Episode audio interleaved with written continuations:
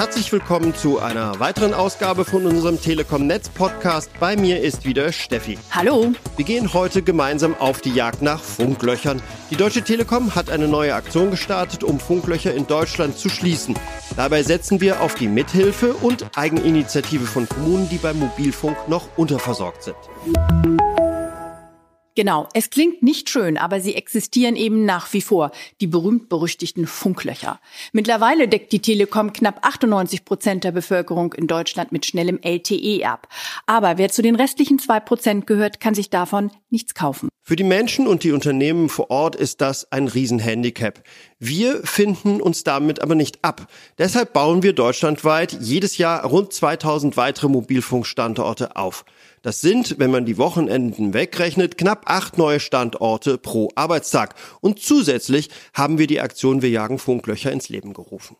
Die Funklochjagd bringt auf ganz neue Art und Weise schnellen Mobilfunk an Orte, die bisher keine Chance auf einen LTE-Standort hatten. Meistens liegt es daran, dass sich die Versorgung wirtschaftlich nicht lohnt, weil zu wenige Menschen dort leben. Oder weil der technische Aufwand für einen Mobilfunkstandort einfach zu hoch wäre. Diese Kommunen fallen dann praktisch durchs Raster. Bei dieser Aktion spielt das aber keine Rolle, weil wir ganz bewusst Orte ans Netz bringen wollen, bei denen die Wirtschaftlichkeit nicht unbedingt gegeben ist. Telekom Technik Technikchef Walter Goldenitz erklärt, worum es geht und wie die Jagd nach Funklöchern funktioniert. Wir legen 50 Gutscheine auf bundesweit, wo sich Kommunen darum bewerben können, diese Gutscheine einzulösen, wenn in einem Ort tatsächlich Mobilfunkmangel besteht. Wenn die Bereitschaft ist, dass die Gemeinde Mobilfunk haben möchte, dann sind wir auch bereit, sozusagen vor Ort zu kommen und Mobilfunk zu bauen.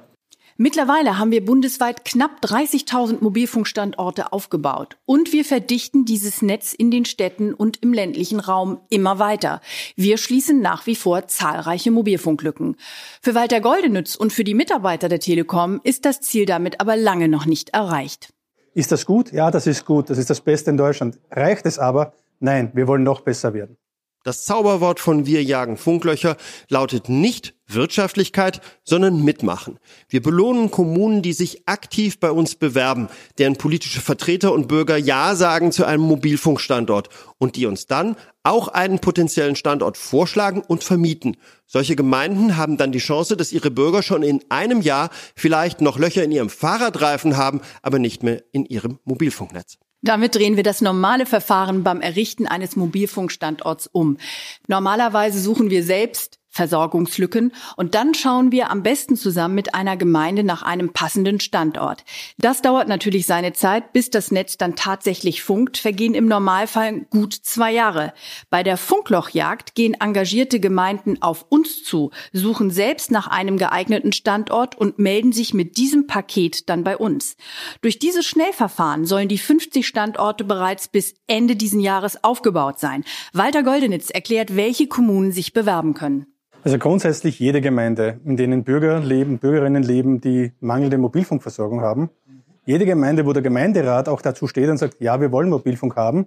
Und jede Gemeinde, die auch willens ist, Infrastruktur bereitzustellen, sei es über Dachstandort, sei es über Mast, sei es über Grundstücke. Solche geeigneten Standorte sind zum Beispiel Feuerwehrdächer, Gemeindedächer, Kirchen oder auch Schulen.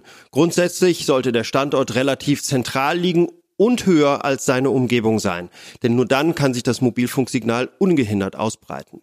Oder die Gemeinde stellt ein passendes Grundstück bereit, auf dem wir dann einen Mobilfunkmast aufbauen können. Eine Glasfaserversorgung im Ort ist wünschenswert, damit wir die schnellen Daten schnell abtransportieren können.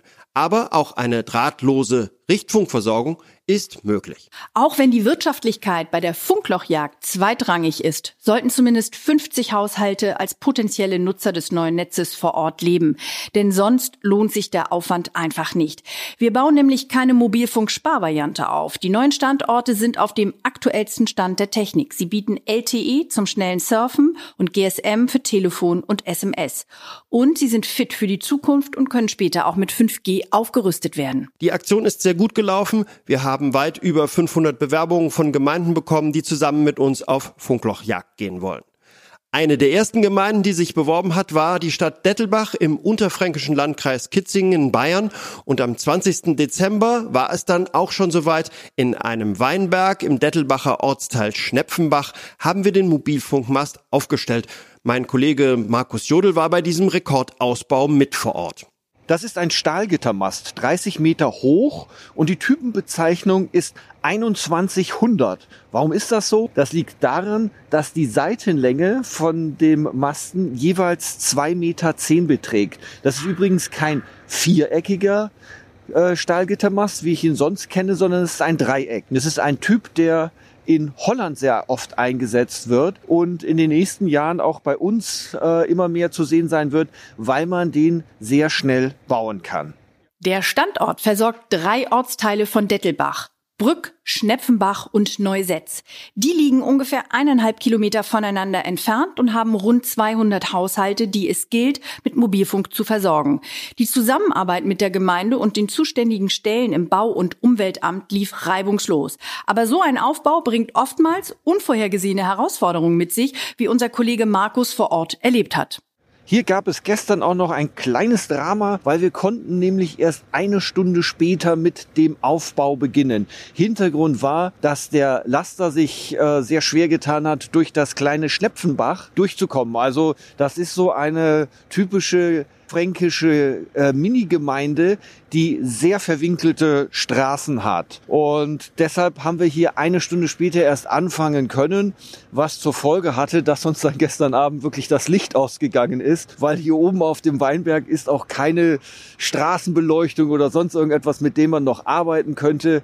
Und äh, von daher mussten wir dann gestern so um 17.30 Uhr wirklich abbrechen, weil man hier oben dann auch nicht mehr die Hand vor Augen sieht.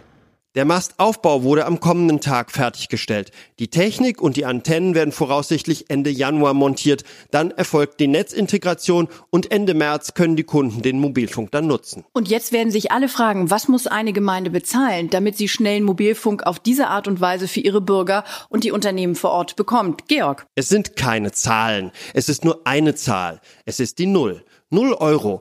Die Gemeinden bringen sich mit ihrem Engagement ein und mit einem Standort und den mieten wir dann zu ortsüblichen Konditionen an. Den Bau und Betrieb der neuen Anlage zahlen wir komplett allein. Wir übernehmen damit also die Baukosten von 100 bis 200.000 Euro pro Anlage, je nachdem, ob es sich um einen Dachstandort handelt oder einen noch aufwendigeren Maststandort. Noch einmal weiter Goldenitz. Für uns ist es ein neuer Ansatz, für die Industrie aus meiner Sicht auch. Wir sind die Ersten, die mit 50 Stationen da rausgehen. Ähm, ich vertraue darauf, weil hier die Allianz der Willigen zusammenkommt und tatsächlich diejenigen, die Mobilfunk brauchen und diejenigen, die Mobilfunk installieren und bereitstellen können, an einem Strang zieht. Natürlich gab es auch schon Kritik an der Aktion, weil 50 neue Standorte angeblich nur ein Tropfen auf den heißen Stein sind. Aber man darf nicht vergessen, dass diese Aktion zusätzlich zu unserem regulären Ausbauprogramm mit 2000 neuen Standorten im Jahr läuft. Allein für die 50 neuen Standorte dieser Funklochjagd investiert die Telekom mindestens 5 bis 10 Millionen Euro zusätzlich.